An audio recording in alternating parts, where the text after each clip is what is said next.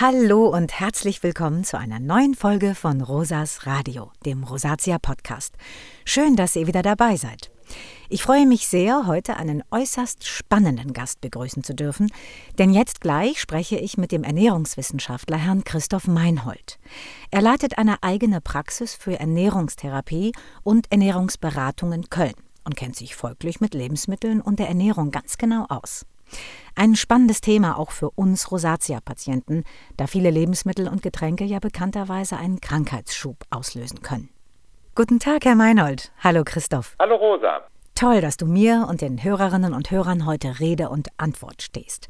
Wie ich gelernt habe, werden die Schübe der Rosatia vornehmlich durch die sogenannten Triggerfaktoren ausgelöst.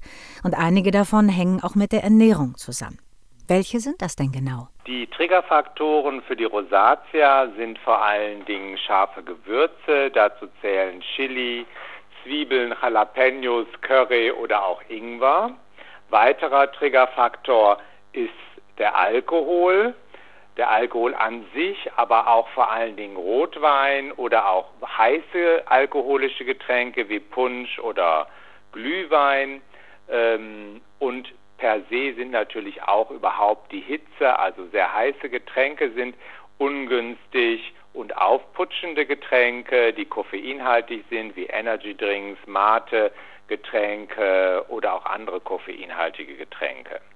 Heißt das, dass Rosatia-Betroffene Diät halten müssen?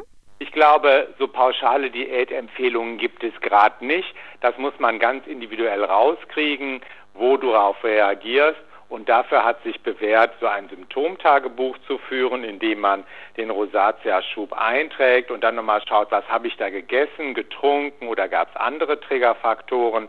Und da jeder ganz individuell heftig darauf reagiert, kann man dann schauen, äh, was sind denn meine persönlichen Triggerfaktoren.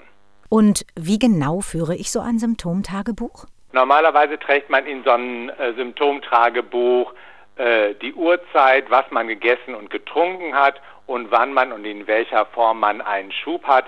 Und dann sind natürlich auch noch die anderen Triggerfaktoren wie Kälte, äh, Saunabesuch und andere äh, Sonneneinstrahlung oder sowas mitzunotieren. Wie ist es mit dem Alkohol? Bin ich als Rosatia-Betroffene nun auf jeder Party immer der Langweiler, nur weil ich keinen Alkohol trinken darf? Ich glaube, das kann man so nicht sehen, dass man äh, als Rosatia-Betroffener überhaupt gar keinen Alkohol mehr trinken kann. Jeder reagiert da auch unterschiedlich heftig drauf.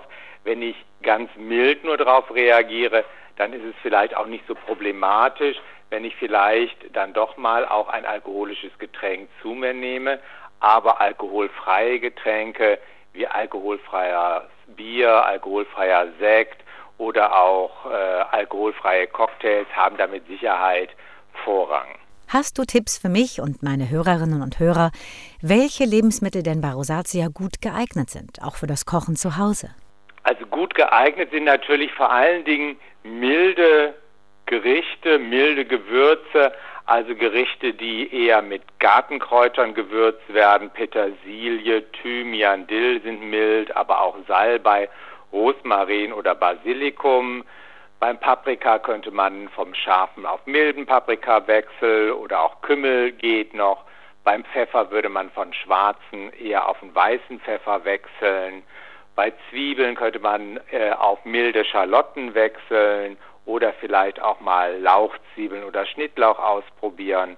Also ich glaube, da gibt es viele Alternativen, die man da so zum Wechsel hat. Und wie ist das, wenn ich in einem Restaurant essen gehe? Wie verhalte ich mich da? Ich glaube, auch in einem Restaurant äh, ist das mittlerweile ganz leicht. Also auch da orientiert man sich eher an milde Gerichten und nicht sehr intensiv gewürzt und scharfen Gerichten.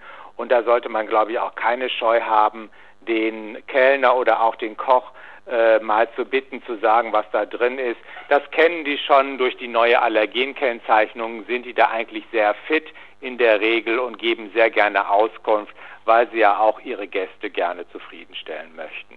Vielleicht auch nochmal wichtig so ist, dass man in einem Restaurant darauf achtet, dass äh, die Getränke ohne Eiswürfel geliefert werden, weil auch die Kälte kann halt entsprechend einen Schub auslösen. Manche Speisen und Getränke schmecken ja nur richtig gut, wenn sie richtig heiß sind, wie Eintopf, Suppe oder Kaffee. Viele von uns Betroffenen reagieren aber auch auf Hitze. Hast du da noch einen Tipp für uns? Ich glaube, da ist wichtig, dass man die Triggerfaktoren individuell betrachtet. Also nicht jeder reagiert bei der Hitze gleich stark drauf. Vielleicht äh, kannst du da auch Gerichte wählen, die nicht ganz äh, so heiß gegessen werden müssen, wie zum Beispiel Tomatensuppe oder Möhrencremesuppe, die auch abgekühlt noch gut schmecken. Oder beim Kaffee, dass du vielleicht eher auch mal einen Schuss Milch in den Kaffee tust und eher ein Latte Macchiato oder ein Cappuccino, der so ein bisschen abgekühlt auch noch gut den Kaffee-Stimmung äh, rüberbringt. Welche Alternativen gibt es denn zu histaminreichen Lebensmitteln, wie zum Beispiel Hartkäse oder Rotwein? Diese stehen ja auch im Verdacht, Rosatia-Auslöser zu sein. Die Histamine entstehen ja bei der langen Reifung und da stehen vor allen Dingen äh, Käsesorten, die länger gereift sind im Fokus. Das wären ähm, also so Bergkäse, die alle so sehr intensiv auch vom Geschmack sind, länger wie sechs Monate gereift sind. Alternativen wären da die kurz gereiften Käse wie Butterkäse, aber auch Frischkäse können eine gute Alternative sein. Andere Histaminträger wären zum Beispiel Salami oder roher Schinken, Serrano-Schinken und sowas in der Richtung. Und das würden wir in der Regel ersetzen durch einen gekochten Schinken, Hähnchenbrust, Putenbrust, sowas in der Richtung, was eben mild vom Geschmack ist und wo wenig Histamin drin ist. Beim Histamin ist auch immer noch mal so ein bisschen der Rotwein auch ein Auslöser. Also da, wenn alkoholisches Getränk dir wichtig ist, dann schau doch mal, ob du mit dem Weißwein nicht vielleicht ähnlich gut hinkommst. Es heißt immer, gesunde Haut durch richtige Ernährung. Gibt es denn eigentlich Nährstoffe, auf die Personen mit Rosatia oder generell mit Hautkrankheiten achten sollten? Ja, die Haut äh, braucht natürlich so ein bisschen Pflege auch von innen. Da sind so ein paar Nährstoffe ganz wichtig, zum Beispiel Biotin, Vitamin H, auch schon mal genannt für Haut und Haare, viel in Eiern, Nüssen, Hülsenfrüchten, fettarmen Milchprodukten. Zink ist auch immer ein wichtiger Mineralstoff, ist vor allen Dingen in Fleisch- und Milchprodukten zu finden. Zur Stärkung des Bindegewebes ist Vitamin C ganz entscheidend, ist viel in Beeren, aber auch in äh, gelben oder roten Paprika zu finden. Gemüse sowieso auch immer unterschätzt beim Vitamin C. Brokkoli, Blumenkohl haben viel Vitamin C, aber sogar auch unsere heimische Kartoffel hat viel Vitamin C. Und wichtiger Faktor ist vielleicht auch nochmal die entzündungshemmenden Fettsäuren, die Omega-3-Fettsäuren, die vor allen Dingen in Tiefseefischen zu finden sind und das wären bei uns typische Fische wie Hering, Makrele oder Lachs, die da eine günstige Wirkung haben. Okay, meine letzte Frage.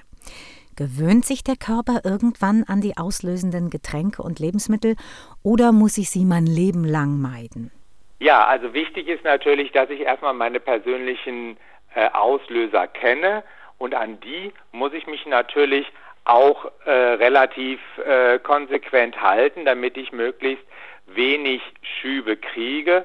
Und man muss natürlich auch äh, im Hinterkopf haben, dass Ernährung nur ein Mosaikbaustein äh, ist in diesem gesamten Behandlungskonzept. Und da ist natürlich auch die medikamentöse Therapie wichtig, dass man die regelmäßig weiterführt, damit man möglichst wenige Schübe bekommt. Christoph, vielen herzlichen Dank für das nette und vor allem sehr informative Interview. Sehr gerne, Rosa. Also, wie wir heute gehört haben, Genuss und Rosatia passen absolut zusammen. Wichtig ist ein konsequent geführtes Rosatia-Tagebuch, um euren persönlichen Auslösern auf den Grund gehen zu können. Außerdem gibt es zahlreiche köstliche Kräuter, Gewürze, Getränke und auch andere Lebensmittel, die für unsere Rosatia-Haut geeignet sind. Ich habe jetzt richtig Lust bekommen, für meine Lieben ein tolles Abendessen zu zaubern. Bis bald, eure Rosa.